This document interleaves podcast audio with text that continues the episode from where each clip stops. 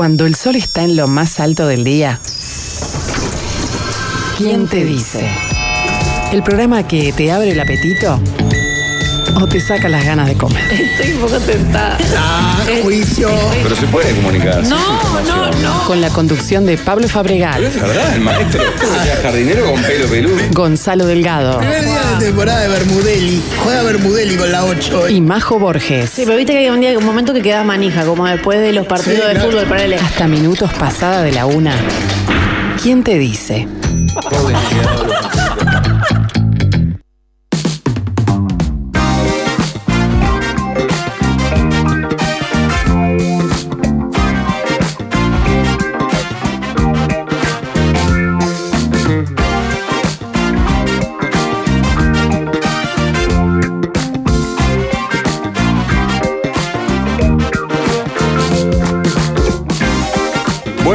De lunes para todos. ¿Cómo andan? ¿Cómo está Majo y la voz del Uruguay? Pasados por va? agua. ¿Cómo andan, ¿Qué chiquilines? tal? Buen día para todos. Qué lunes, ¿eh? ¿Todo bien? ¿En qué sentido lo decís? La radio está un poco revolucionada por nuestro entrevistado de hoy. Está fumando bajo el agua. está fumando, ba- fuma bajo la lluvia, ba- fuma bajo el agua. verdad, de fuma bajo el bajo el agua. Totalmente. No, Enzo Berginsich, está nuestro hombre en La Habana de Graham Greene y está nuestro hombre Ah, en Hollywood. qué buena novela. Nuestra- Amo a Graham Greene.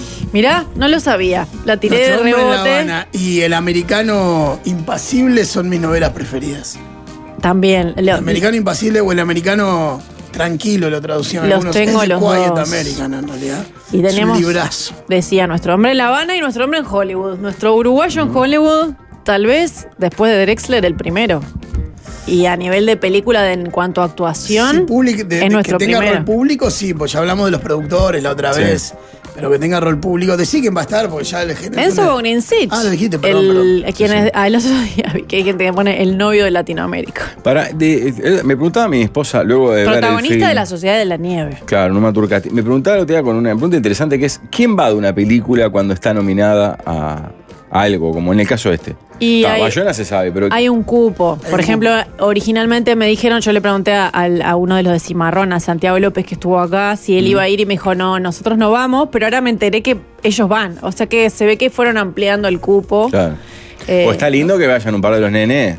Bueno, Si está Canesa, Servino sí, sentaditos ahí, es otra cosa. ¿no? pero viste que cuando los Goya no invitaron a ninguno de los de los este, ¿Sobrevivientes? sobrevivientes, que uno de ellos, no me acuerdo cuál, incluso puso un tuit ¿Cómo? como diciendo, ¿Estamos acá? muy lindo todo, pero los que estábamos en la jugada estamos acá mirando los porteles. Sí, sí, Claro, sí. pero bueno, es un poco, o sea, son los premios al cine. Ah, pero si vos tenés un Pero viste que ellos de estuvieron después en varios, estuvieron en varios de los premios Sí, después. hay un video muy viral que Los se hizo videos con Margot Robbie. Y no, yo Ah, digo- pero eso no era un premio, era una Servino, comida. Sí, pero es dentro del marco de la previa de los Oscars y de los premios del sindicato y Eso, todos ¿no? los Premios sindicato, que eh. se están ¿Cuál dando. era el de la, una actriz de Hollywood? Margot Robbie.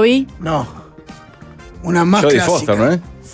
No, está No, Em- eh. Emma Stone. eh, ellos estuvieron con varios, estuvieron con. Ahora no me sale el nombre. Steven la otra. Spielberg lo agarraron. Con Spielberg, eh, Scorsese lo agarró Canessa fuerte, o sea- Scorsese hablando en italiano, que le dice que Canessa le habla en, en inglés y después le habla en italiano y Scorsese le dice, no, no, no hablo más en italiano.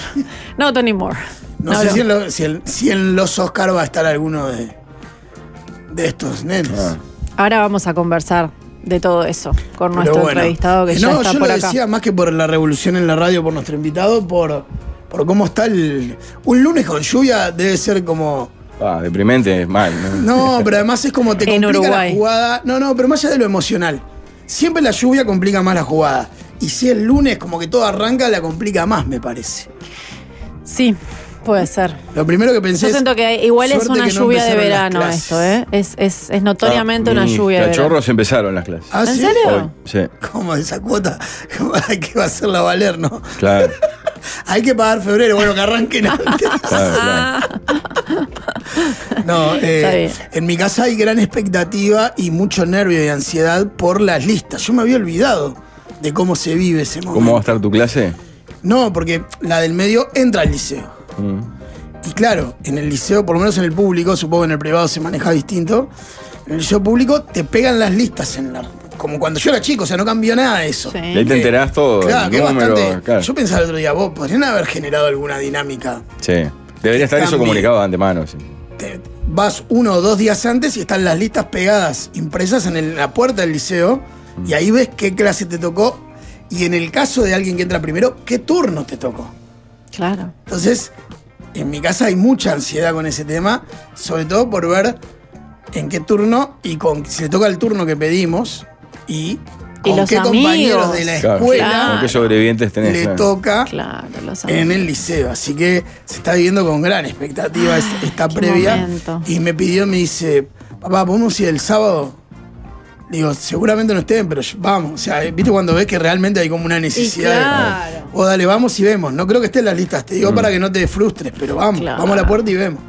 Entonces estamos en toda esa previa, falta una semanita para el arranque. ¿Cómo peinaste nuestro principal balneario? Bueno, muy bien, muy bien. Estuve en el Festival de Cine de Punta del Este que sigue hasta el miércoles. El miércoles es la clausura. Creo que entre mañana o el miércoles voy a estarles contando con quiénes conversé en el festival.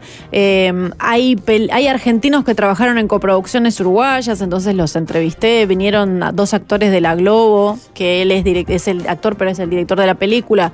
Y eh, Drica Moraes, que es la actriz, que es impresionante el la reacción de la gente ante los protagonistas de la televisión de la Globo, o sea, de las telenovelas. ¿Ah, que, sí? que, ¿Todavía? que- que sí, todavía, mucho. Y es más, está lleno de críticos de cine, de periodistas, de directores y de productores, y es el público general el que los conoce. Es el público el que dice.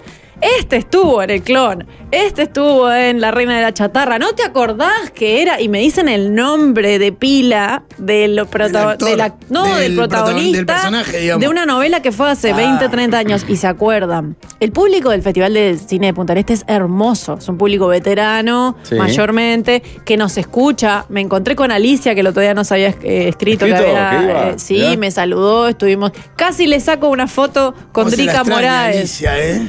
Alicia Torres. ¿Cómo se Pero no es? Alicia la- esta Alicia, ¿eh? Ah, pensé que te conocía. No, una era oyente, una Alicia, oyenta. Alicia. Ah, pensé que te habías encontrado con Alicia No, no, Torres. no, no, que podría ser. Claro, era, Pero era no. una posibilidad que no, no me parecía descabellada. Claro. Bueno, no, ya les contaré. Y el jueves están todas las que ganen en ficción, documental y el premio al público. Se pasan todas ese día y que si andas por cerca de Piriápolis, Punta del Este, Rocha, podés ir a ver cine. ¿Sufragasco al jurado?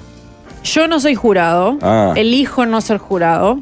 Cuando voy a hacer estas coberturas más grandes, incluso porque voy a hacer para TV Ciudad y para acá, es, es como que no, necesito un tiempo extra para la- procesar todas las entrevistas que hago.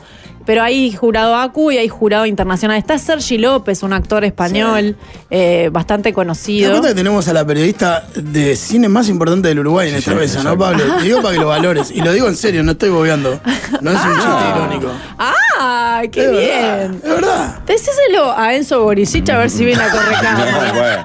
Es el momento Lo- de decirle que se Justo vaya. no de la- que lo hemos invitado a Correcámara. Justo no está escuchando, no, bueno, bueno, lo gracias. trasladamos. Eh, los días siguientes les cuento, pero hoy, por si andan por esa zona, les cuento que desde las 4 de la tarde va a haber cine en la sala Cantegril. Está adentro mío, estoy bailando, que es un documental que está en competencia. Mi tía Gilma. Ay, Pablo, hoy, 20, 30 horas.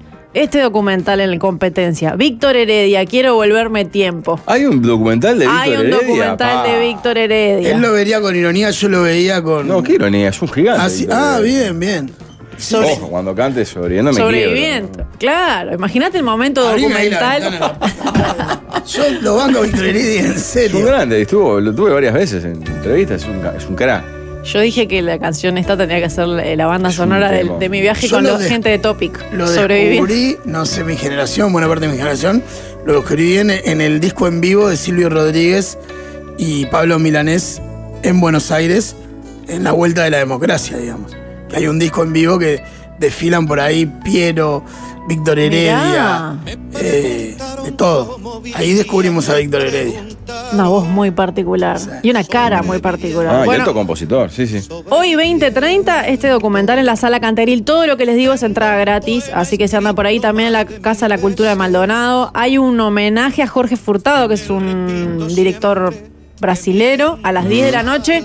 Hay un homenaje a él. Bueno, el Teatro Margarita Girbu y en Grupo Cine también hay la nueva de François Ozon, para los que son más cinéfilos. 7 menos 10 de la tarde, gratis en Grupo Cine de ahí de Gorlero. Se llama Ese crimen es mío. Me gustó el título. Mira. Pero los días siguientes les cuento más de todo lo que hablé con esta gente. Mañana vamos a bien. tener desde allá, ¿no? Mañana me tienen desde allá. Mañana o el miércoles, depende de lo que digamos, de lo que decidamos. Muy bien. Muchachos, pero pueden poner frescura este verano con los exquisitos helados Jazz. ¿Ustedes con cuál disfrutan más de los sabores? Porque hay de todo, hay vainilla, frutilla, chocolate, dulce de leche. Y si querés refrescarte aún más, podés disfrutar de sus líneas de refrescos azucarados y sin azúcares. Todos los productos Jazz los encontrás en almacenes, autoservicios y supermercados de todo el país. Y como siempre decimos prontos, ¿listos? Jazz. Muy bien.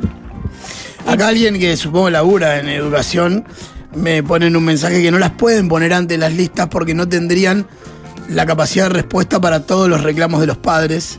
Oh, de claro. cambiar de clase, cambiar de turno, etcétera, etcétera.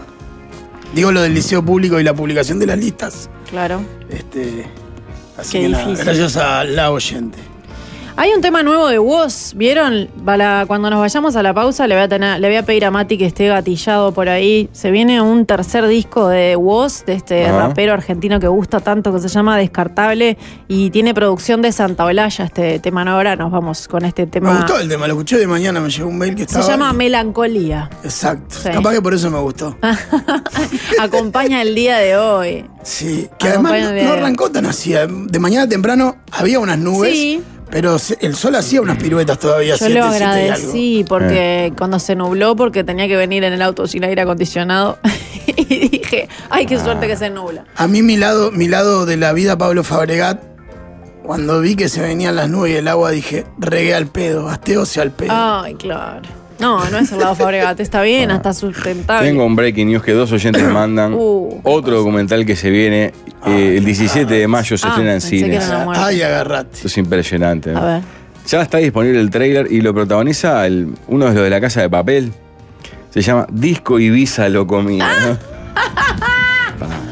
¿Sabés que pensé que ibas a hablar del de Coppola, que no es documental, pero que hoy estuvimos hablando con Majo? Lo comía. Qué brillante. Ay, me muero, se viene un documental de comía. comía chiquipar. Ay, A me tres encanta. medias cine es una Murió. productora heavy, ¿no? Murió Sí. recién, lo que pasa. ¿Te acordás que lo dimos en la mesa? Sí, Sí, como- murió uno, yo estaba en la No, y el mesa. que queda está en situación de callo. Y el que. ¿En en. Perdón la risa, pero. Eh, no, me quedé. Bueno, les estaremos contando Pero- cuando se estrene ese documental. El que se murió no era como el Capanga, el que se murió el año pasado o este Sí, año. era un fundador, sí. Ahí va. Al fin Alicia escuchándolos de Punta del Este. Alicia. Yendo todos los días a la sala Cantegril. Espectacular las películas y Majo la mejor. Ah, porque saben que traté de sacarle una foto con Drica Moraes, que es actriz de Globo, que si la googleen Murilo Benicio o Drica Moraes y dicen, claro, si lo vimos en todas las novelas.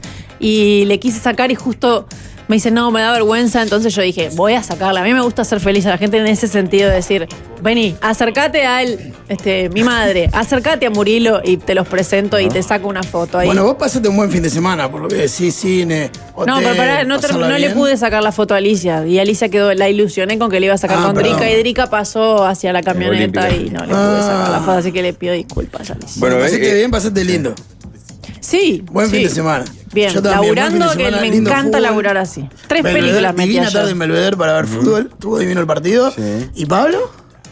No, más quieto que una foto, envueltas varias. Preparativos varios. Preguntan si la entrevista se va a grabar y emitir con video o si se va a transmitir a vivo. No, la vamos a grabar y vamos a tenerla después. En redes. Pero la vamos a filmar, como pocas veces hacemos con quien te dice la entrevista. A Enzo Grinsich, hay una amiga que me pone, ¿está Enzo en la radio? Me acaba de- Me empiezan a llegar los mensajes al WhatsApp. Pero me en el muero, marco de la columna de Javier Alfonso. Sí, exacto, lo trae Javier, porque, ¿qué pasa? Vamos a hablar un poco de quién, cuál era la carrera de Enzo previo a este conocimiento. Ahí hay muchos que lo conocemos por la película 9 de Nicolás Branca, codirector, codirector de esa película, y otros lo habíamos visto en el teatro y mucha gente lo conocía. El público más teatrero lo veía en teatro. De hecho, Javier vio sus obras en teatro y yo lo vi, por ejemplo, siendo espectador de la nueva obra de Sergio Blanco. Yo fui a ver la obra, él estaba viendo la obra. Para mucha gente él es un hombre de teatro, era un hombre de teatro. Para otros es el protagonista nuevo de la Sociedad de la Nieve, este chico que ahora está en todas las tapas de todas las revistas importantes. Pero de esa historia un poco previa vamos a hablar con Javier Alfonso. Muy bien. Esta ciudad está gris, yo con un arco iría en mi botella. Pantallos en el cielo, se cayeron las estrellas. La muerte en cada esquina que se sabe la más bella. Porque tarde o temprano todos bailarán con ella. Tengo que lucir mi paso, no me puedo ir para atrás. Con mi vaso rebalsando resistencia tenaz. Atados a este caos que no entiende nadie más. Vos ya tendrás en claro con qué fuego te Será melancolía, una vida sin receta. Que solo encuentra respuesta cuando se va la luz del día. Será melancolía y una vida sin receta que solo encuentra respuesta cuando se va la luz del día. No hay bueno ni malo cuando cae la noche. Color azabache arranca el Todos dejamos algo en este cambalache. Y acá gana el que le enganche la cola a su diablo. Se arranca la parra, la de Cristo en jarra, los labios violeta, como parra, el destino es mío, ningún ser divino me lo narra. Escucha tus tripas que son una tipa sabia, la cobardía, antagonía de mi gente, se la mata pura lunería un día viernes, haciendo hechicería para espantar pájaros verdes con la alegría de saber que los míos son para siempre. Al parecer seremos esclavos del placer, ¿cómo se atreven a decirte que tenés que hacer? Los barrios hacinados pa' no cabe un alfiler. Hace tiempo nuestros sueños tienen precio de alquiler. Será melancolía, una vida sin receta, que solo encuentra respuesta cuando se va la luz día. El paseo mental de los mediodías. ¿Quién te dice? ¿Quién te dice? Leña para el carbón.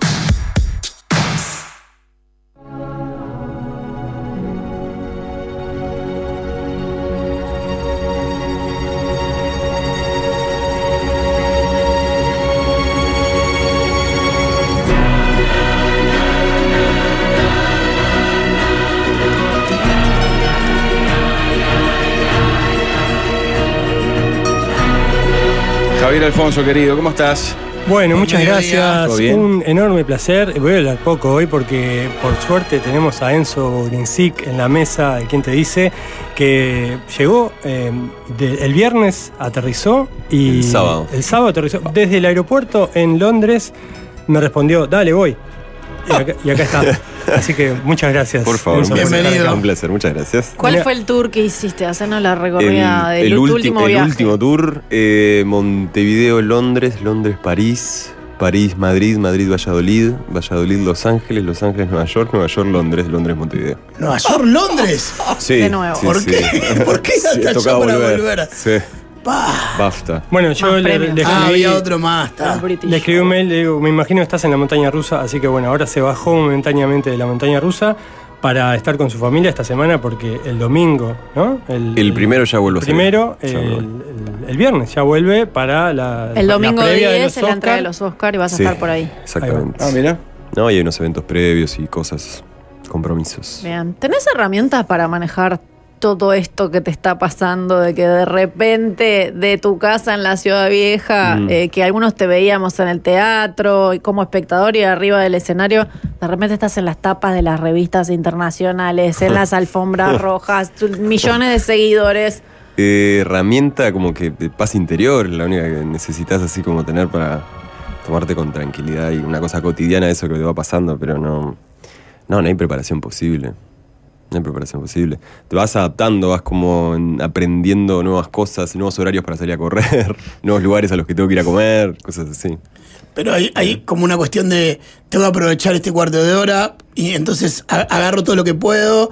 No, lo, mejor administrarlo y no irse al carajo. Claro. ¿Cómo es esa? Y eso y dependerá de la personalidad de cada uno y su interés con, con esto que, que hace. En mi caso, la actuación es como un lugar de placer, es un lugar de disfrute, es un lugar de que no sé, que me gusta hacerlo, entonces me lo tomo con mucha seriedad y con calma y elijo y me tomo Claro, el tiempo. un jugador de fútbol tiene 10, 15 años de carrera Exacto, para irse diferente. Mm. preparando para si un día mete el pase Claro. al exterior.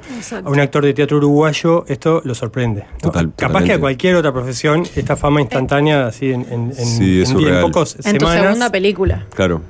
eh, y capaz que requiere de ciertas condiciones para estar tranquilo, ¿no? Y fue mucho tiempo también, como van tres años de proceso, el tiempo es suficiente como para ir haciendo un, No Te ibas haciendo la idea de que podía Ahí va pasar. la Sí, charlábamos, charlábamos mucho entre nosotros con, con mis amigos. Yo, yo tenía la idea en mi cabeza, en un principio inocente. Yo les decía, ellos me decían, ¿qué vas a hacer cuando te pidan foto? Y digo, no, ¿quién te va a pedir una foto? Pero es una tragedia, yo creo que la gente no se va a acercar, es, para mí va por otro lado, no creo, no creo que pase, claro. Bueno, La desde que- Me decían. Enzo, vos sos tarado. me decían. Vos- sabés la película que estás haciendo. Desde que llegaste a la radio ya te sacaste como cinco fotos. Por ejemplo. Pará, ¿y ahora los asados cómo son? Vos contame de no sé quién estuviste. Eh, con mis- y claro, volver es volver a contar las historias Claro. 280 veces. Todo el off the record, Cada vez que me cruza un amigo nuevo que no lo había visto, es de nuevo. Uy, claro. empieza otra vez. Elegirás si te pregunta por Margot Robbie, por Emma Exactamente. Stone, por Scorsese. Sí, sí, yo voy haciendo el resumen igual. Ya, Ya lo sé el armado. interés. Para. ¿hay algún actor o director que vos pirabas que dijiste, pa, lo tengo acá?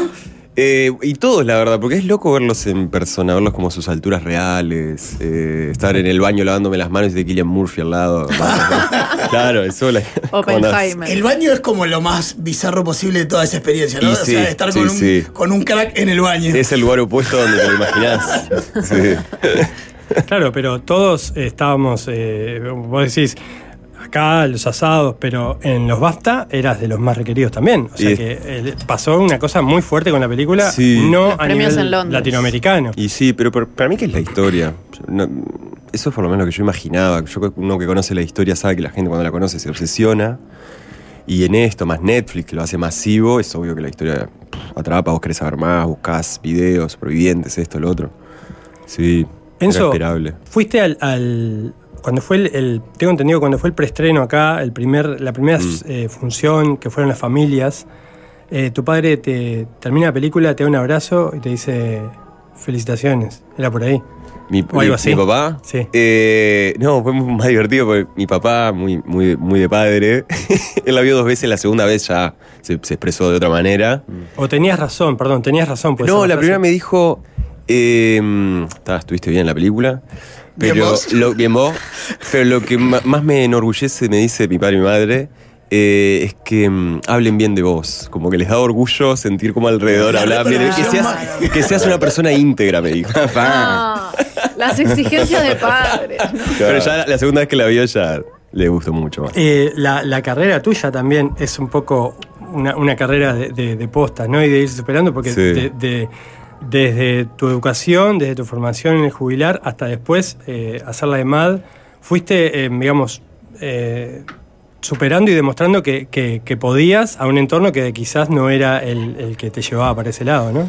Eh, es que mm, la actuación yo la tuve clara desde los 15, que ahí yo estaba en el jubilar, y como que entendí que actuar era una profesión a la que uno se podía dedicar, como que ahí lo comprendí. ¿Tuviste un clic o algo? O- No, no, no recuerdo qué fue, no recuerdo qué fue, pero yo me acuerdo la primera hora de teatro que fui con 7 años, estar ahí sentado, yo no podía escuchar a mis compañeros porque estaba nervioso, y cuando se apaga la luz y se prende el telón, yo estaba en un estado al- alteradísimo que nunca había sentido y ya tenía una, una cosa ahí que me pasaba con eso.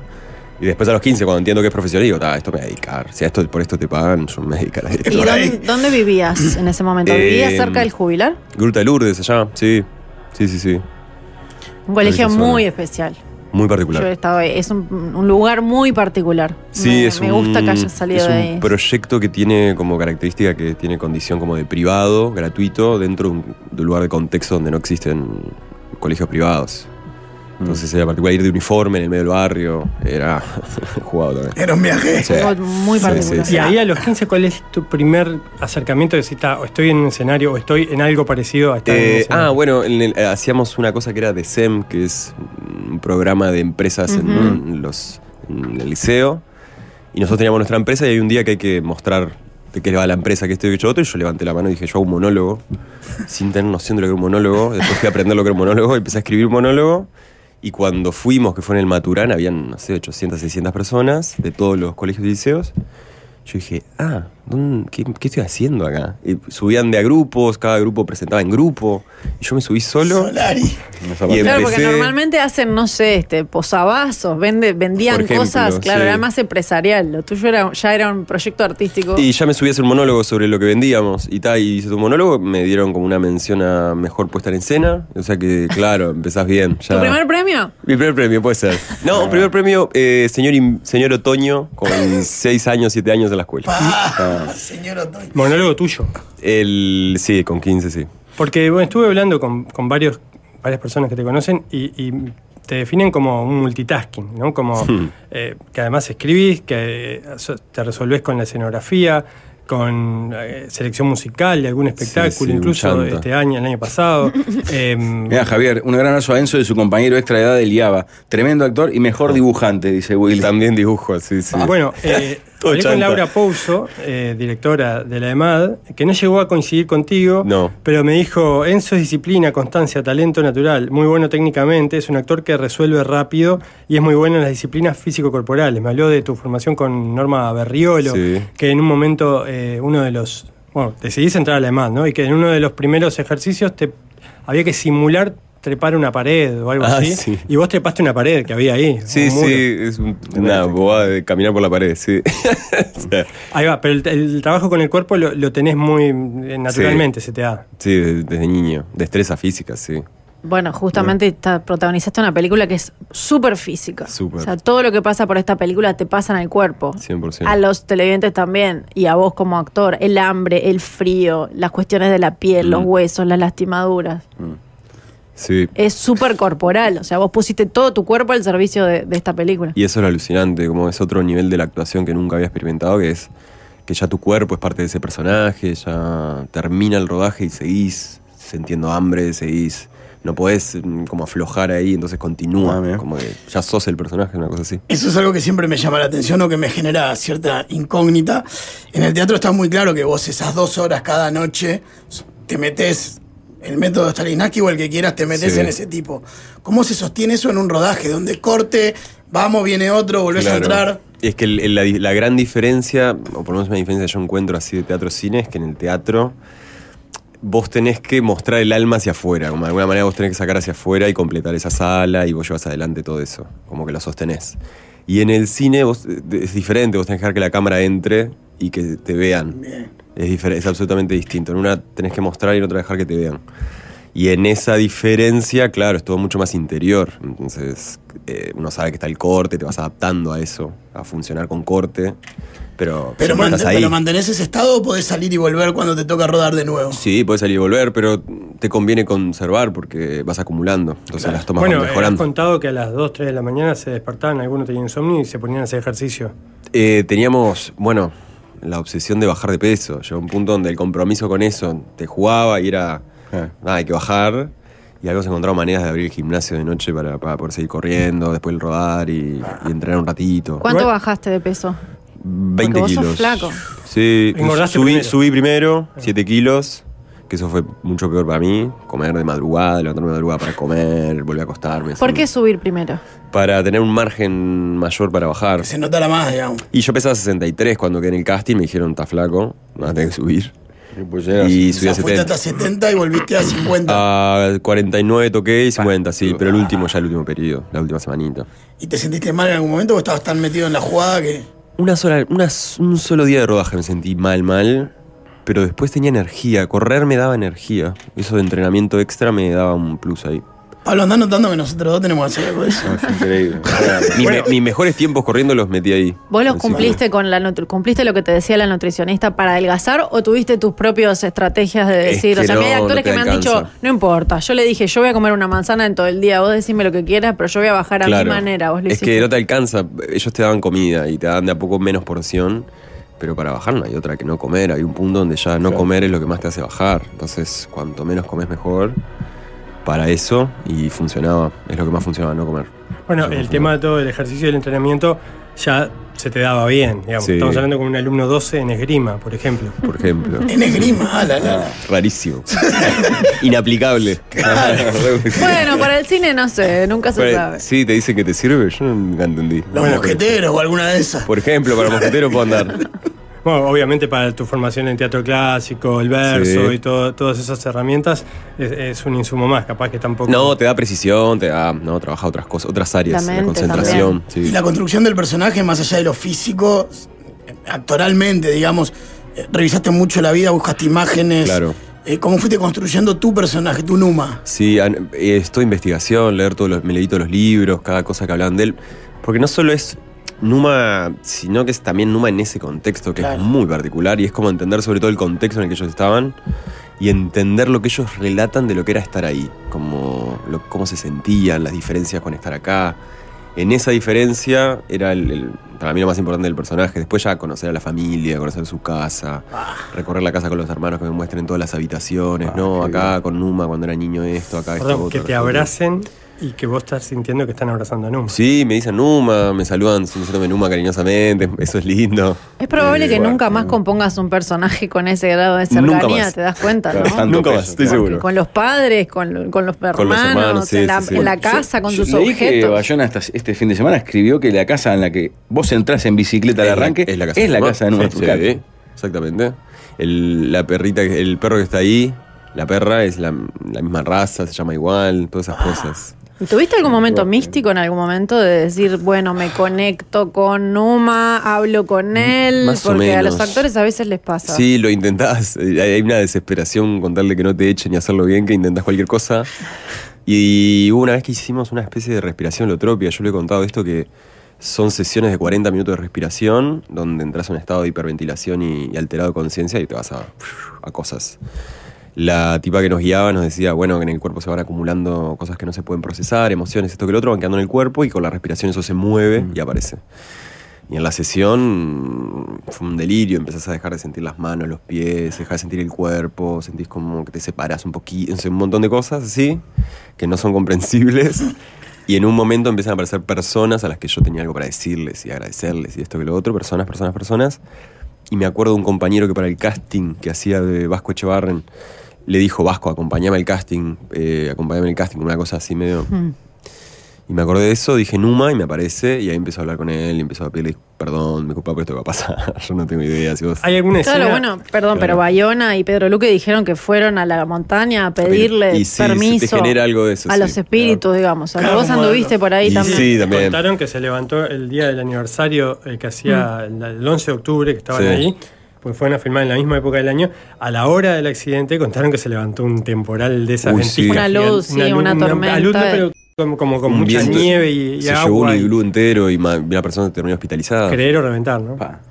Pará, ¿y en algún momento te rompiste o, o sentiste angustia realmente de, de estar metido en ese viaje? O? Sí, sí, hubieron varias tomas, sobre todo en el alud, que era mucha, muy angustiante filmar encerrado en la nieve, eh, realmente nieve asfixiándote un poco, la desesperación. Y, está, y como estás todo el tiempo pensando en lo real y conectando con eso, sí, te, te- yo me ponía en el lugar y me da angustia por la situación real que debe haber sido más espan- absolutamente más espantosa que tener un poco de ño en la cara. ¿Alguna vez pensaste si te hubiera pasado de verdad a vos cómo te hubiera ido? Yo creo que viene, ¿eh? Yo me tengo fe. Que era zafado. Sí, sí, sí, me tengo fe. Eh, Sí, sí. Si sobrevivía al accidente, si sobrevivía al accidente ya ahí, si de dependía, largo. si dependía de nosotros ya me tenía más fe. Vos tenés una sensación que sos un sobreviviente de algo. que todos Eh, como somos todos de la vida, ¿no? de el algo. De eso soy un superviviente, 100%, 100%. Em, No sobreviví varias veces, pero muchas sí. pero sí. ¿Alguna de esas escenas de la película están filmadas inmediatamente después de esas sesiones de respiración holotrópica? No, porque eso fueron los ensayos. Ah, ok. Y lo que hicimos después de eso fue un ejercicio de presentar al personaje desde ese estado que te quedaba cuando volvías. Y ahí fue cuando empiezo a hablar y, y no sé qué me pasó, me fui como a otro lugar y todo lo que decían no eran cosas de Numa que yo había pensado, sino que solamente las decía. Y fue es que hablé con varios colegas, amigos, Mm. compañeros de carrera tuyo. Uno de ellos, Gustavo Kreiman, con quien has compartido, tenés una gran amistad. y Vecino y me veo de balcón a balcón. y has Queremos poner una latita a ver si nos compartido proyectos donde ensayan en la casa de uno, en la casa de otro. Bueno, Sí. eh, Gustavo dijo algunas cositas sobre vos. A ver. Para mí Enzo es una de las personas, además de los mejores actores que hay, uno de los artistas más interesantes en cuanto a cómo piensa, cómo reflexiona, los riesgos que asume con el arte. Y, mm, y nada, las oportunidades que tuve de intercambiar con él eh, fueron espectaculares.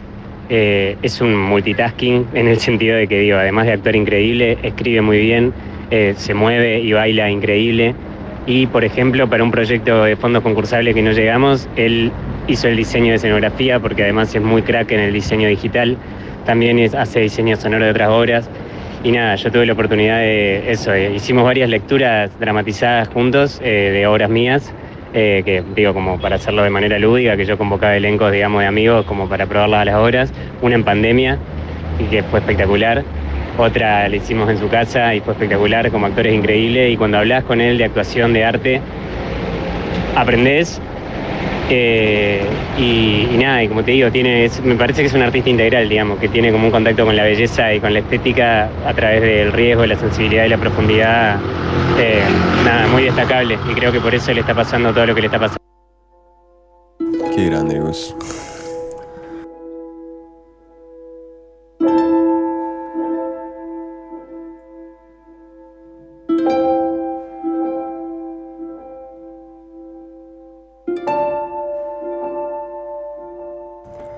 Esta música se llama Numa acepta su lugar. Es Sí. dedicada a un momento clave de este Sí, después de las fotos es el momento en que uno empieza a hablar con Nando y, y le dice, bueno, ustedes van a salir, yo no, pero mandale un saludo a mi madre, una cosa así. Lo que Eh, es- Cuando escuchás la música esta, te cambió la cara un poco. Sí, me vienen las escenas, me viene y un poco la, el mood de la actuación de eso. Claro. Ah, Que además supongo que eso lo juntas después, porque en la actuación es No está, seco, no está después claro. ves el montaje y es como un cúmulo de sensaciones Uh, que se va modificando. No, es tremenda la transformación porque cuando estás actuando vos estás exactamente del punto opuesto al que es la película. Después cuando ves la película estás del lo- exactamente del otro lado. Entonces eso es lo loco. ¿Cuántas veces viste La Suya de la Nieve? 12 veces. 12 veces llorando las 12 veces en lugares distintos, pero 12 ¿Lloraste veces. las 12 veces? Sí, en lugares diferentes. A veces lloro en momentos de ridículo. O sea, Nando en el helicóptero gritando feliz, están todos, están todos, me hace llorar. No, no están todos. ¿Y cuántas lecturas, cuántas capas le fuiste encontrando a tu actuación o a la película en general? Nene? Porque de la primera No. uno mira lo general, después va como afinando. Sí, vos decís en todo el proceso o viéndola nada más. No, viéndola solamente. Te cambió Bien. de la primera a la 12, digamos, mucho. 100%, 100%. La primera vez que la vi, la vi solo en una sala de cine. Me, me, llevaban, me llevaban a terminar de grabar la voz en off. Entonces me metí en una salita, me dejaban solo y me dijeron, bueno, disfruta la peli. Y claro, me vi toda la película solo, era como fantasmagórica la Ah. experiencia de no tener a mis amigos para poder tipo, tocarles el hombro y Bien no, cualquier cosa. Agarrar una mano, claro. Nada, cero, Ah. todo eso solo. Ta. Y la segunda vez ya fue más acompañado y la tercera fue con todo el equipo y, ahí- y a poco vas viendo la más película, te vas separando de las escenas que no te gustan, de los recuerdos que te vienen del rodaje. Yo a veces me acuerdo exactamente de la toma que quedó y qué estaba sintiendo en ese momento en esa toma. O qué estaba pasando ese día. Uno cuando va al cine como espectador muchas veces comparte el- el- la experiencia después tomando una cerveza, un café Claro. con alguien. ¿El actor qué hace con eso? Cuando se ve, va con algún amigo, habla con los compañeros, ¿qué, ¿cómo lo...? Después de ver la peli. Sí. Y bueno, cuando la, vimos juntos, nos fuimos a comer todos juntos. Y ahí ya es compartirla todos juntos, que es también. Tiene una parte, el cine tiene otra parte que, que es dura. Que yo estuve, por ejemplo, nosotros estuvimos cuatro meses filmando la montaña, 600 horas de material filmado, y de repente tenés compañeros que aparecen en menos planos de lo que imaginan. Claro. Y entonces eso te genera un dolor de todo ese tiempo, no estás en la peli. Bueno, de hecho hay eso. gente que está reclamando el Director's Cut para cuando, no sé, dentro de unos años Sí, Bayona sí. haga su propio corte y ahí va a Bueno, yo le dije eso a Bayona. doble más o Yo a. Bayona le dije eso y él lo que me dijo, este es mi corte director. Mejor Es que esta la, no va la mejor respuesta de un director. Mejor que esta no va a quedar, me dice. Lo que sí puede quedar más larga. Después Netflix te va a hacer la XL, Claro. la de las mejores, la Claro. highlight. la- Claro. ¿Cómo fue para vos trabajar con Bayona? Que, Mm. que cuando ha estado acá ha hablado mucho de lo que se generó en el rodaje, de sus productoras, estas mujeres tan increíbles, eh, de él que yo he visto los, los making of en los que tiene una participación en el rodaje que pocas veces ves a un director hablándoles constantemente en el rodaje a los actores. No, yo Mientras están rodando, ya con la cámara Claro. funcionando. No, yo lo he visto a él entrar a, a toma todo loco, a pin- terminar de pintar un poco más de sangre que faltaba atrás, porque decía, no, acá falta, y de arte le decían, no, no sé qué, y él entraba a pintar, o sea. Bueno, Es muy bueno, es un nivel de a mover involucramiento. cosas, o sea, sí, Y como actor, ¿cómo la llevaste? su- eh, que sea tan participativo. A mí- a mí- yo con la presión funciono muy bien, a mí eso me sirve, cuanto más eh, exigencia y presión haya, yo funciono mejor, la verdad. Entonces a mí me gusta ese nivel. Después hay gente que, que se siente un poco invadida o que prefiere que esté más lejos.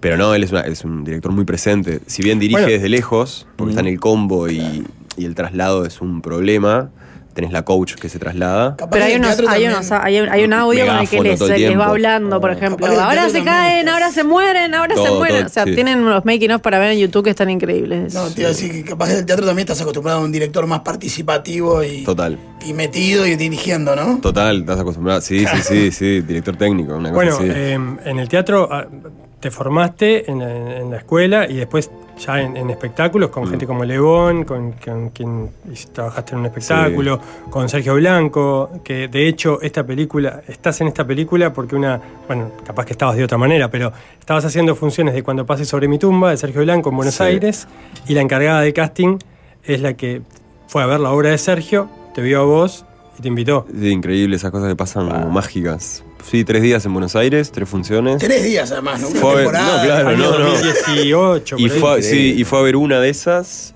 Y nosotros en, en escena tenía, usábamos una cámara y atrás se proyectaban algunos primeros planos a veces.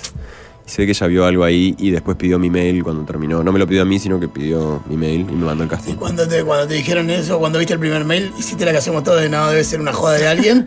o, o- No, o entraste de y una. no porque yo- el casting se hizo. en- Castiñaron cerca de, no sé, más de casi 2.000 personas. Una cosa así, un delirio así. No entendí, no te decían para qué era. al? No, no Vos te decían no sabías nada. para qué era. No, te llevaba un monólogo. Entonces yo ya ese monólogo lo había visto entre mis amigos que circulaba y lo veníamos comentando y decíamos, esto tiene que ser de la Acá sociedad, esto tiene que ser de los Andes. no sabían es- para qué era. Ah. Mm, Pero era solo un monólogo. Y me dijeron, tenés 10 días, para 7 días para mandar el video, una cosa así. Me tiré 10 tomas el primer día, las corregía, el otro día 10 más, las corregía el otro día y así fui hasta Todo vos mismo. Sí, con Sofi en ese momento que vivía con mi exnovia que me ayudaba. Pero sí, sí, de ver las tomas una y otra vez, Ah, hasta bien. encontrar la toma, emocionarme con una toma y decir, ah, es esta, pensando que ya estaba. ¿Cuántas veces lo hiciste entonces ese monólogo que cast- Y tiré al 10 casting? tomas el primer día, el otro día haber tirado 10 más, 50 tomas, haber tirado, no sé. ¿Y mandaste una toma única o lo, le Una sola. un. Para los que creen que es y- estaba mal. videito. Meter un toma cabo- uno y llamarlo, Claro. un y tic, tic, tic, esta de acá y esta de acá. No, no, yo los castings me obsesiono, es como una 50. instancia. Y la locución, que es muy importante en la película. ¿Cuántas Sí. tomas fue? Lo haces en un oh. tono especial, no es que dame el papel y no te lo leer. No, no, eso llevó 70 horas de estudio y grabación. Fua. Sí, durante seis meses. Ya después de haber filmado la película, o sea que había un recuerdo de eso y con el tiempo Claro. te queda una nostalgia que también suma al relato. Bueno, y hay como 50 horas de película, ¿no? Eh, eh, como un montón de. Más, más. No, no, hay 600 horas de material. 600. La peli dura 2 horas 20, o sea que hay 597 horas y media fuera de película. Un delirio. Eh, Tomas espectaculares. El eh. cine es así. claro. Tomas sí. in- escenas increíbles. Y esto que vos contabas de la diferencia entre el teatro, el teatro y el cine. Sí. Eh, vos hubo un momento de tu carrera que mm, alguien te enseñó, o sea, ¿cómo llegaste a, a darte cuenta de esa diferencia? O sea, ¿tomaste un curso extra para la cámara o el cine? No, a esto de que lo, lo- de lo más interno. Debería. El proceso fue más de la práctica. Y algo, la práctica para mí es lo que más enseña en esto de actuación, es la práctica 100%. Y con la práctica vas aprendiendo. Al principio eran cortos estudiantiles de escuelas de cine, cosas así que te van invitando de onda. Y fui agarrando. Y en un momento metí un corto profesional que se llama G. Y ese fue como la primera vez que rodé una semana en Durazno más intensamente, con la cámara encima y aprendiendo. Pero es todo el tiempo aprender sobre hacer, sobre hacer, sobre hacer. Bueno, Después vos- protagonizaste la película 9. Y después nueve metí. ¿Y ahora qué aprendiste de cine, de filmar en cine, en el proceso de grabar esta película? No, es una, es, una, película? es que es una escuela de cine. Es una escuela de cine porque viví. Yo estuve el proceso muy cerca de Bayona, entonces veo todo su proceso creativo, cómo trabaja, cómo monta, cómo produce, cómo crea las escenas, cómo rompe un guion y vuelve a rehacer un guion. Y s- 147 días de estar delante de la cámara, con lentes espectaculares, grúas, equipo técnico que nunca había visto. eh, un delirio, un delirio. Te da- te da para- ¿Aprendés o aprendés? ¿Te da para el disfrute? O sea, en la, para gozar lo que estás viviendo, o está el, el- el enfoque que no. Te vuelves más robotito, digamos. Mm, te volvés un poco, yo me vuelvo un poco más robot, pero desde ahí yo disfruto, la actuación la disfruto siempre. Eso que preguntabas, Majo, de, de- de decía, ¿cómo aprendés? Capaz que hace 25 años había un, problema, un tema con los actores Sí. uruguayos de- de- que llegaban al cine que tenían, estaban muy teatralizados. Era un poco un mito, pero también era por- parte, por, la- verdad. por el estilo y el código del escenario. Pero creo que eso ah, está claramente superadísimo Yo hace mucho sí. tiempo. Y ya en la propia formación de ustedes, este, o en los propios espectáculos, hay muchos espectáculos que incluyen ya eh, el uso de como los de Sergio Blanco, por ejemplo. Sí, también tiene que ver con algo que es, mm, es un poco más amplio, no me quiero ir, pero las salas se han achicado, entonces hay algo de que se hayan achicado las salas, cerca. menos público, que vos te exige otra actuación diferente. y los micrófonos incluso que han llegado, micrófonos entonces también, sí. ya no tenés que proyectar tanto la Exacto. voz. De todos modos, el vértigo entre pasar, no sé, 8 o 10 años que llevabas de Mm. carrera teatral, donde, no sé, hiciste cosas como estar toda una hora dentro de un peluche en, Sí. la- en la- en el gato de Schrödinger. De, de Santiago Sanguinetti, este, o em, de repente hacer un- una escena breve o un necrólogo, era un experto en Eh, necrofilia no, un- sí, en la obra de Sergio Blanco. Está bien, pero son procesos lentos que van llevando meses claro. y que esto te metiste en una montaña rusa eh, de no solamente de actuación, sino de todo lo que rodea todo lo que está fuera de la actuación, ¿no? Sí. Que para eso no hay, no hay curso que te prepare. No, no hay curso, pero por suerte nosotros tuvimos dos meses de ensayo a modo teatral, Claro. realmente a modo teatral, que estaba Gustavo Zafores incluso con nosotros haciendo tipo la dinámica de ensayo. Y claro, te sentías muy dentro del teatro porque eran seis horas de ensayo. Ensayaba, pasamos por todo el guion. Entonces preparabas estado y del estado entrabas, teníamos un avión de madera, una réplica de Mandelirio, una réplica de madera del avión para ensayar. Y gigante, y ahí ensayábamos. Entonces, claro, del- de, las, de la preparación a las escenas. Y era muy teatral, yo me sentía cómodo ahí. Pero después estabas en la montaña y el que te tiraba nieve venía a hacer Matrix 4. Entonces decías, ah, claro, el nivel. El avión de madera. Tengo, tengo- tengo que estar a nivel. Que era nieve de verdad, además soy Sí, Javier sí, sí. decía, no ¿Eh? es un dato menor, es Sí, nieve sí, de verdad, no es, o sea, es fría, es húmeda, tenían la ropa Sí. muy mojada. Creo que los enterraban unos segundos antes de que se dieran acción, algo así. Y, Unos segundos antes, no bastante más que unos segundos antes, pero sí. ¿Cuánto tiempo estuviste como máximo Y- enterrado en la nieve? Em, lo que pasaba con esa escena es que era el avión a la mitad del espacio, que tenía toda una estructura abajo y arriba una capa de 30, 40 centímetros de nieve. Por abajo te entrabas en una especie de agujero hasta los hombros, te, te agarraba los hombros, quedabas muy atrapado, realmente costaba salir, y te empezaban a llenar de nieve desde el pecho hasta el cuello, la cara, y te dejaban la carita mientras acomodaban un poco el set, te cubrían, el resto del cuerpo no. El resto del cuerpo estaba abajo, y después No, te le- cubrían. con la cara es suficiente. Y, Previa firma que si se pelea la familia no reclama. No hay reclamo. Y el tema es que veía- veías a Bayona, vos yo estaba abajo la cosa, abajo la nieve, y venía Bayona y acomodaba los grumitos de nieve y se tomaba su tiempo para acomodar. Yo estaba abajo y decía, dale, tirala, toma. ¿Y cuánto podía pasar en ese acomodar el set? Cerca de un minuto, Y después, respirando tomas. ¿cuántas tirabas? Y de ese, de ese plano tiramos cinco tomas, no muchas más. Pero hay otros planos que hemos tirado Bueno, 16 la tomas, demencia- 18 tomas. La demencia de Bayona es que le puso cámaras a los actores, ¿no? Hay algunos actores o, gente que estaba ahí en, ese, en esa escena que tenía como ¿Saludes? mini cámaras eh, filmándose entre, entre ustedes. No, Eso aparece no en el documental este que, que publicó ahora Netflix. El, Sí lo unas cámaras especiales que entraban muchísimo, pero mini cámaras no recuerdo mucho. Pero había un tema con el vestuario. Que, y con el maquillaje también, pero el vestuario demanda un montón más, ¿no? Porque tenés que tener hú- húmedo y cambiarse para que esté un poco más seco. No, estabas mojado. No, no, sí, te cambiabas, la- había un cambio de ropa, pero ya el segundo cambio que te volvías a la otra ropa ya, seguía estabas mojada. empapado. Y no había vuelta, estabas mojado todo el día, nieve todo el día. Enzo con- comentaba ahora que en los, en los Goya eh, él no podía estar, eh, estaba impedido de estar nominado en la categoría Revelación porque ya había participado en nueve. Claro. Que algunas personas eh, eh, hubo reacciones como de descontento porque el, el premio a la Revelación fue para Recalt.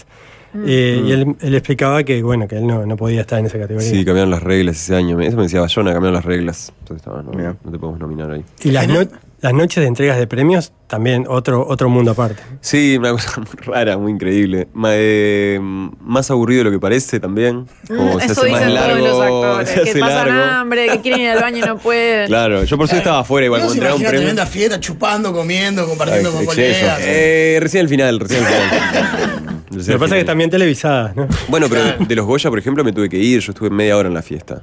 No pude disfrutar ni, La ni parte buena, celebrar, no la ¿Por qué? pude. ¿Por qué?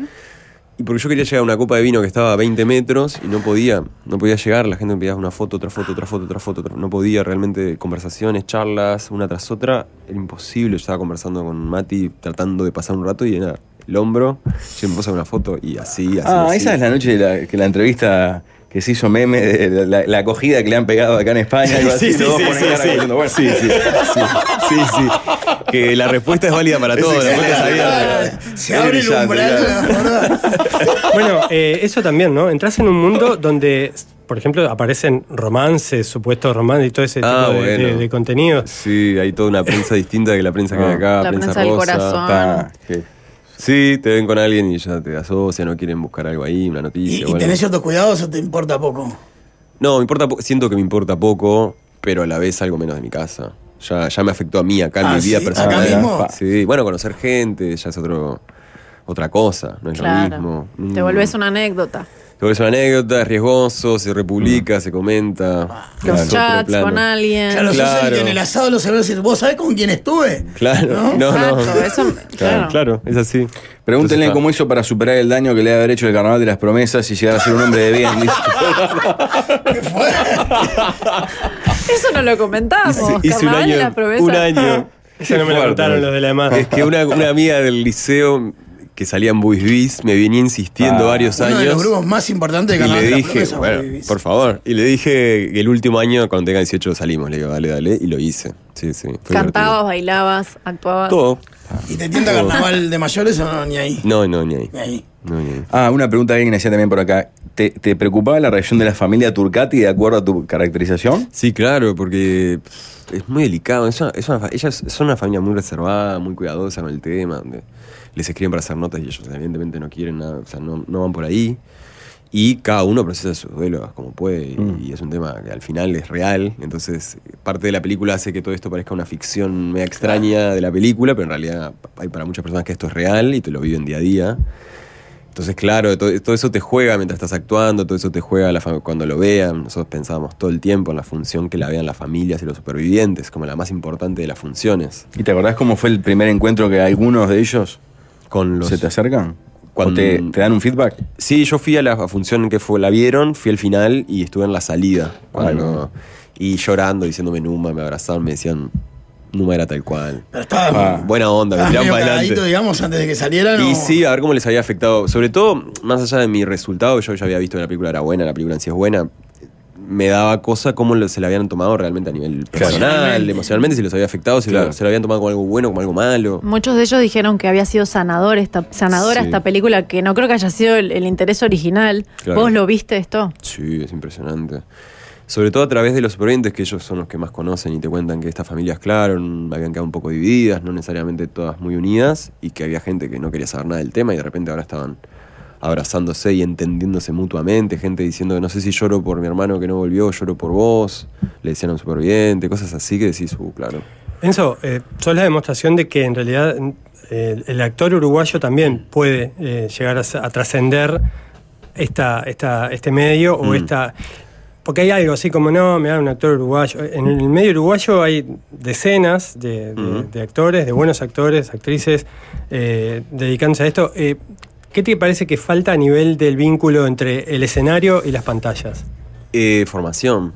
Yo, o sea, es ejemplo, pero no es ejemplo. Yo siento que hay algo de ilusión medio, medio extraño en esto, porque, porque realmente es una oportunidad única en la historia del cine uruguayo, en la historia del cine en general, la película mm, con más presupuesto de habla hispana en la historia del cine. Eso no, no es que sucede todos los años, ni, ni Claro, surge claro, esa oportunidad de contar historias uruguayas todos los años con ese presupuesto.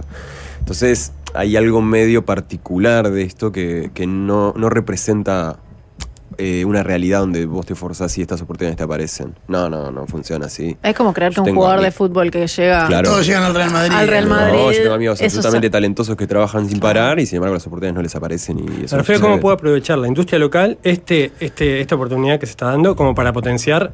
Y bueno, medio, cada, vez hay más, pero formación. Yo creo que el, el problema que tenemos es que nuestras escuelas de formación más fuertes que tenemos son de teatro, que nuestra historia de la actuación es más, más teatral que cinematográfica, entonces falta ese paso, que también requiere de personas que hayan tenido más experiencia en esto y que también busquen métodos de, de enseñanza sobre la actuación en cámara.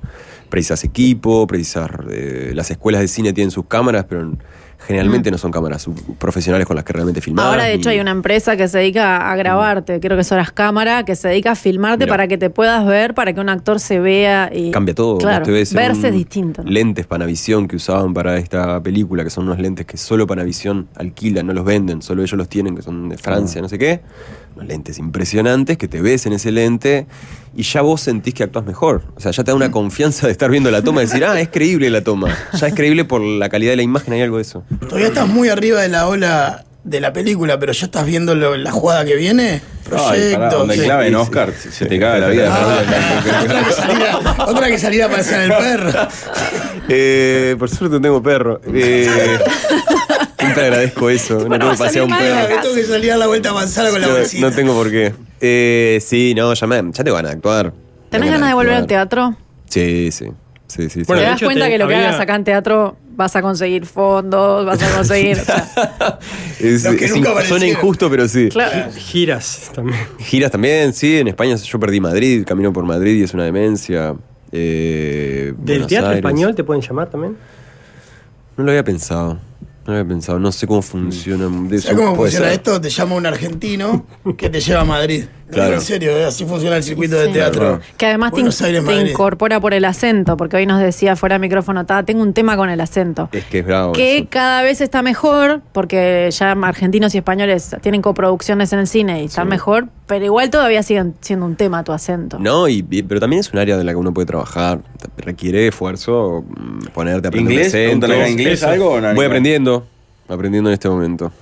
Es difícil, pero aprendiendo. Para y lejos del color y todo eso, si, si hoy tuviera la oportunidad en este lugar de elegir un clásico de teatro y un personaje que dijeras, vos quiero hacer este y lo puedo elegir, ¿cuál elegirías? Eh, mm, Coriolano de Shakespeare. Es una obra espectacular y ese personaje es Qué increíble. grande Shakespeare, no, no, pasarán el los uno. años y Comedia le nacional- pero- Comedia nacional, Escribió, teléfono. escribió todo. Claro, no que dar. Claro, comedia Atento, nacional. Gabriel Calderón. Coriolano. Mi nombre es Santiago, soy psicólogo y actualmente me encuentro escribiendo un libro sobre la sociedad de la nieve entrelazado con la psicología. El trabajo de Enzo fue fundamental para mí para poder comprender el camino del héroe como modelo arquetípico. Muchas gracias Enzo, un honor ver, ver tu arte. Sí, así se lo trabajó, como el arquetipo del héroe. ¿Ah, sí? Sí, sí. Eh, Tenés bueno, algo, claro, es, es el.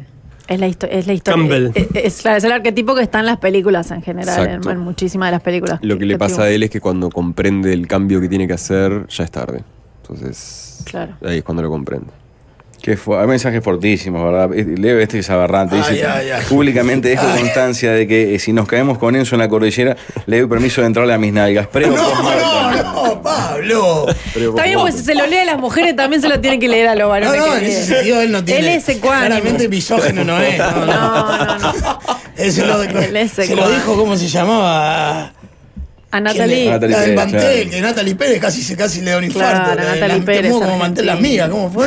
No, Sacudo como manteca con migas. no lo recordé, no lo traigamos a esta, a esta Perdón, voy a hacer una entrevista pregunta con en serio. acá. Yo tengo vas en, en 15 días, en 13 días es la ceremonia del Oscar. Eh, vas a estar presente. Parece que los eh, Oscar. Vas a Las Vegas primero, hay una previa. ¿Cómo, No, cómo sí, es el- todo no, la, Las Vegas es la una montaña cosa- rusa esa que en la cosa que te vas a aparte de. Netflix, que es una invitación aparte, y de ahí me voy ya para, para Los Ángeles, que tienen unos días y hay unos eventos previos, unas lunch, unas comidas, Sí. donde te vuelves a cruzar con Margot Robbie. Esto sacamos Te iba a preguntar, ¿a quién querés ver que todavía no hayas visto o que te haya impactado? Eh, ¿Quién es tu ídolo ahí? No, si le entra Margot Robbie, sacamos Bueno, el Ah, bueno. Pablito. Puta madre. Bajamos al día de caballo, ¿eh? Eh, Ponemos plata. todo. No, no, es impresionante. Es, es divertido. Es divertido ver a esta gente en vivo. Es increíble. Las alturas, todo esto es muy. Claro, todo es sin, sin, pro- sin la producción, sin, la, sin el lente ese. No, que pero igual es la son segunda que impresionantes, decís altura. Claro, ¿A quién te igual- llamó la atención por altura? Por bajo, por alto. Eh, Margot Robbie, por ejemplo, mide unos 68. Uno Ah, por baja. Uno creería que sal. Eh. Killian Murphy también. Todos, los- todos somos más bajitos de lo que nos imaginan. Igual a mí me da la impresión de que más de uno de ellos va a estar diciendo, oh, me voy a encontrar con Enzo Borinci. Pero a mí ya me la han tirado varias veces. Ah, te imaginaba más alto. Ah. Claro. Ah. Sí, pasa. ¿Y directores? Directores. Pasa que eh, ya los conocí. O sea, ahora tuve un lunch de los nominados y ahí estaban todos los Van nominados. solo los nominados. Un Tarantino, por ejemplo, imposible que te lo No, cruce. no va. Eso estaría. Un DiCaprio, un Brad Pitt. ¿Cómo no, queda? no. Claro. Y en la cocina de la, de la producción, ¿qué, qué sensación tienen con el premio? Porque hay mucha inversión en, Sí. en toda la parafernalia eh, No, y lo intentan todo. El lobby. Y el lobby y el trabajo, como se puso al todo. hombro Hay una Bayona en ahí que redes. dicen que es la rival, ¿no? Bayona está 24-7 Claro, no, eh, zona de obsesionado interés. con el La tema. zona de Zona de interés interés. que ya viene ganando hace rato. Claro. Eh, es una película el muy río. buena, además. Está nominada a mejor película también. ¿Viste mejor otras película, nominadas? mejor dirección, mejor. Sí, sí, las vi. Lo bueno que si la metes, la reacción va a ser. No, es, es, es maracanazo. Si Claro. sucede ya es maracanazo Claro. porque esa, esa en repecho, sí. ¿Sabés si va algún sobreviviente? Creo que sí, creo que van. Creo que va alguno. creo. Todo el peso le meten. Sí, sí. Ah, hay, que, hay que llevar toda la. La- sí, eh, Pará, y- esto es y- real. ¿Tenés algún margen de, ta, quiero curtir Los Ángeles por la mía? ¿O, o está todo tan, es tan estamentado? Tengo que- ratitos. Tengo, igual en, est- en esta oportunidad tengo dos días libres en Los Ángeles que, Ah, que los voy a aprovechar, pero muy poco tiempo. Siempre Pero es con agenda. Ahí sí podés casting. caminar un poco más tranquilo, ¿no? Súper, sí. En Los Ángeles. Súper, 100%. No, Lon- porque dijiste Londres perdí Madrid, también. No, hay ciudades que sí. Que soy la prueba fehaciente de dónde se vio la peli y dónde no se vio. Claro. Como- Claro. Bueno, yo vengo del Festival de Cine de Punta del Este donde se hablaba mucho de plataformas y los actores, algunos hablan mal de las plataformas, otro- otros hablan bien, pero la plataforma Netflix, en tu caso, ha llevado esto a lugares insospechados. Increíble, o sea, donde la película capaz que en fílmico no llegaba. No, total, o gente que no, que no le alcanza para pagar una entrada al cine porque tenés Pero que ir con cuatro personas. Al sí, mundo sí. de los niños. O sea, los niños de Adolescentes. 8, 9 años Uf, se es saben, este, incluso que los que no la vieron, están eh, por la Sí. cantidad de contenidos extra que aparecen en YouTube, etc. No, y todo un público adolescente fanatizado con una mezcla descubrió, entre la claro. historia y nosotros, como una cosa así medio. ¿Cómo Bieber. las redes en ese sentido? Porque tenés llevar por privado un montón de cosas, de 100, todo tipo. 200, 300 Cosas. mensajes por día, sí, sí, Claro. sí. Eh, Bueno, decenas de perfiles fans de Enzo Bonisic, ¿no? No, no, No, pero más claro. allá de Sí, eso, privado de todo tipo, desde, No, bueno, desde de- asignaciones hasta de enero si hasta acá, No, cosa. notas, todo. claro. De enero hasta acá, 2.400.000 personas en, en Instagram, mi Instagram de, de toda mi vida. Yo ahora subo, subo una foto del baño y la ven 2 millones de personas. Claro. ¿Cambió Claro, tenía la- con Instagram? ¿O la foto. cuidados? Sí, 100%. Sí, sí, los likes. Ya desde los likes para adelante todo. Un like es noticia. Eh, se republica. Me lo, me lo vuelven a poner en una ¿Y historia. bajaste algún video o alguna historia o algún reel que digas, uy, ahora que tengo dos millones mirando? Por supuesto. No, esto todo esto lo hice antes. Antes de que Borré explotara Facebook, todo. eliminé, busqué en YouTube, borré videos, Enterrando los delirios, delirios, delirios, borrando, sacando. Eh. No esa cosa que vayan a decir. Enzo en Ah, 2007 dijo Eh, Otra cosa, que los a Oscars se vayan a la mierda. Tenés a gente, tenés Tengo gente, representantes. tengo gente, me ayuda con También todo. es algo nuevo para un actor uruguayo. O Sí, digo que y no poco seas el usual, primero, pero poco usual. Sí, y es clave, para esto es clave porque otro- me organiza, Javi me organiza todo, es una bestia. ¿Quién es? Javier Breyer, argentino, argen- argentino. Argentino. Y es un animal, entonces claro, yo confío mucho en él, él me va organizando y cada tanto son charlas donde me resume y vamos viendo aspectos. ya ¿Hay es- una estrategia que se pone en práctica para No. de aquí en más? No, las decisiones las tengo siempre yo. Yo, mi propio criterio, con, con él tengo, él como esa persona que tiene un criterio artístico, a la vez puedo conversar sobre guiones y puedo hablar sobre cosas, que eso es bueno, pero las decisiones las tomo yo. ¿Pero tenía- tenías un diseño de carrera previo que se modificó o empezaste a pensar un diseño de carrera a partir de esto? No, no hay diseño de carrera, es proyecto que me guste, va a hacer, lo quiero hacer. Y tú empezaste hablando de tus padres. ¿Qué dicen tus padres ahora? Mis papás, eh, ayer los vi, fui a comer, cada vez que vuelvo tengo que ir a verlos, sí o sí. Y ayer fuimos, fui a comer a la casa, mucha comida, mi mamá prepara mucha comida. Y te feliz. No, contentos. Eso ya, claro, todo el mundo les escribe, les habla, ellos ya están también. Hermanos. Al borde de pedirles notas, ¿no? Les deben Sí, de ya les han pedido, les han entrevistas, pedido. claro. Hermanos, Ah, hermanos, ¿les han tengo tres hermanos. Tengo uno de 16 años que 100.000 seguidores se hizo por ser hermano, por ejemplo. Ay, pero fuera de broma, ¿y hablas con él, por ejemplo, de eso de vos? No, no. ¿Atento a la jugada? Yo o- le dije, Ángel, vos, sos mi, herma- comas. vos sos mi hermano, ten Club cuidado. Atlético- Club Atlético de Cuidate, esto, lo otro, no mandes cualquier cosa, cualquier cosa preguntame, habla conmigo, sí, obvio, No. sí, sí. No, igual es inteligente. ¿Esos sí. todos son más grandes están o más chicos? Más grandes, más grandes. Me contaba que tu hijo fue futbolista Sí. o jugó en juveniles. O Sí, sí, tuvo su, su momento de fama, salió campeón con Uruguay en Cannes. eh, Vos jugás también y te llamás Enzo por Francesco. o sea que- Él jugó con Francesco en Wonders y Ahí va. me, me ponen Ah, por él. mirá. Como todos los censos de mi generación. O sea, y claro, tu viejo nombraron a sus hijos por por, Francesco. por el Enzo. Sí, hay uno. Qué grande. Sí, ¿Cuántos años tenés ahora? 30. 30. ¿Y encaraste fútbol alguna vez o nunca? Bueno, me metieron a jugar de, de pesado desde los No. 5 años hasta los 12. Bueno, los lunes con la Yo comedia. No, no quería. Y los lunes meto fue el 5, que eso ya lo disfruto. Pero no, toda la etapa de fútbol yo no quería jugar al fútbol. Yo Qué quería golpe hacer para un gimnasia padre. olímpica. Qué grande para Ay, un padre ideal. futbolero que el hijo le que salga actor. Claro, no, mi padre, pobre. a mí me pasó al revés, un hijo actor que salió futbolero se quería matar también, pero Pero, bueno, en otro pero- lado. pero él acaba de pegarla como el futbolista Claro, que yo no. Vos decís que yo a mi padre nunca le di la, la relación. Claro. Bueno, Enzo, un placer tenerte Gracias por por acá. la Gracias Por por el favor, un gusto, un gusto estar acá. Pará, ¿y tenés teatro ya planificado para 2024 o 5? No, tengo ganas de armar algo con unos amigos. Algo, Para Montevideo. Sí, En principio sí, sí. Y sí. capaz que metemos un corriente ya con la gente argentina. Metemos, bueno, Madrid, una cosa así también Claro. se podría. Porque hace Una unos dos años y medio que estás desempleado, más o menos. Año a pesar medio. de todo lo Año que y medio estoy desempleado. Con mucho Ah, color, pero. Netflix sí, no pone un billete. pero no, claro. claro. Nadie sí. pone nada. No, y además hay, hay ya una estructura de varias obras uruguayas que, que- que- que circulan, que van a la región, que van a España, Mm. que van a, o sea que quizás ahí se potencia una cosa con la otra y sí, puede hacer una, Sí, sí. una No, gira más extensa quizás. Lo que me interesa es hacer algo que esté bueno, simplemente eso puede llevar tiempo. No tengo apuro. Gracias por la Éxitos visita. en lo que se viene. Muchísimas gracias. Mucha paz interior, entonces. Que dijiste que era Y lo que que se salgas- Uh, sí precisa. recomiendo. Que salga ese maracanazo estaría igual, ¿eh? ¿Qué cosa? El maracanazo ese. Oh, bueno, ya eso ni lo Ya pienso. sería. Uruguay Ya. dice que está Ni La todo paz interior esa noche se va a la mierda. Va. más patriota que nunca con es esto. espectacular. Bueno, la sociedad de la nieve todavía la pueden ver, por las Sí, dudas. sí, en Cine y en Netflix. Impresionante, sí, en cine. No, es para ver en cine. eh. Recomiendo verla en cine con ¿No ese te metiste en sonido. una sala de Canuto un día por la tuya? Todavía no, estoy a tiempo. Está bien esa. Estoy a tiempo. Cal- Estuviste en el Canguro, festejo de los capuchita. 300 años de Montevideo, ¿no? ¿Anduviste caminando por ahí? Mm, no. no Ah, por alguien me dijo que te vio y que estabas con un gorro y yo dije, ¿ya No. habrá empezado a camuflarse No para caminar gorro, por. Ah, sí, Montevideo? es la que la gente ve gente que parece que sos vos, pero no Sí. Bueno, ya. Adam Driver. Me, me ven parecido a todo el mundo. Tengo cara Sí, común. parecido con Adam Driver, Tengo- es poco sí, cualquiera. ese me sirve, ese me sirve. Ah, Sí. David va a pedir sacarse una foto con, con el encima. No, no, me lo- no- no está nominado, foto, no me lo he cruzado. Era la intención, pero no, lo, no está nominado. Bueno, nos vamos, ese no fue la hora, pero. Gracias, Javier. Un placer. Gracias, Javier. Por favor, un Gracias. placer. La mesa.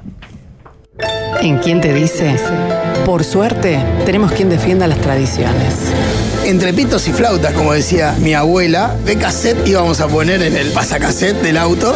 No estaban tan mal mis padres. Ahora que lo pienso.